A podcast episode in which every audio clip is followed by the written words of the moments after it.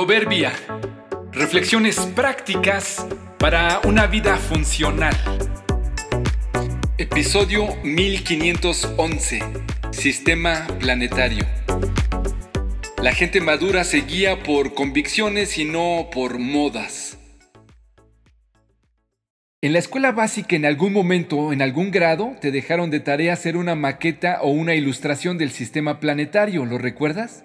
Fue todo un reto encontrar y recortar pelotas de diferentes tamaños para luego pintarlas y ubicarlas con alambres sobre un trozo de madera o recortadas por mitad en un cartón.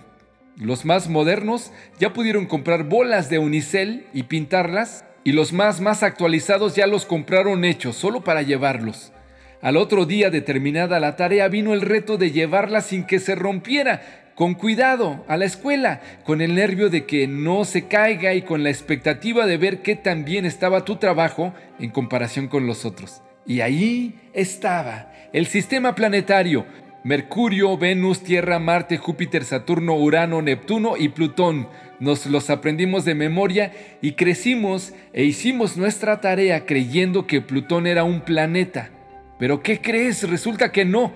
El 24 de agosto del 2006, Plutón, hasta entonces considerado el noveno planeta de nuestro sistema solar, fue reducido a la categoría de planeta enano.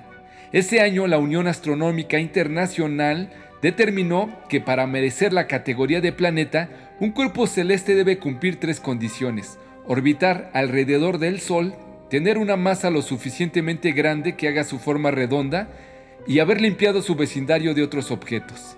Plutón comparte su órbita con otros cuerpos, así que, por votación del Organismo Internacional de Astrónomos, quedó fuera de la definición y a partir de entonces nuestro sistema solar se compone oficialmente del Sol más solo ocho planetas.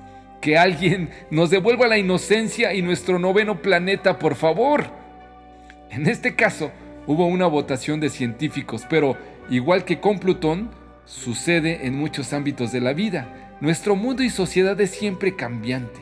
Ante una verdadera evidencia científica no hay mucho por decir, pero ante las modas y ante las tendencias nocivas y claramente antinaturales o perjudiciales, tendremos que pararnos con firmeza y decir que siguen siendo nueve, aunque el mundo diga ocho.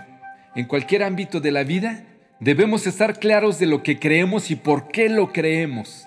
La gente respetable se guía por convicciones y no por modas y no se adapten a este mundo, sino transfórmense mediante la renovación de su mente para que verifiquen cuál es la voluntad de Dios, lo que es bueno y aceptable y perfecto. Romanos 12:2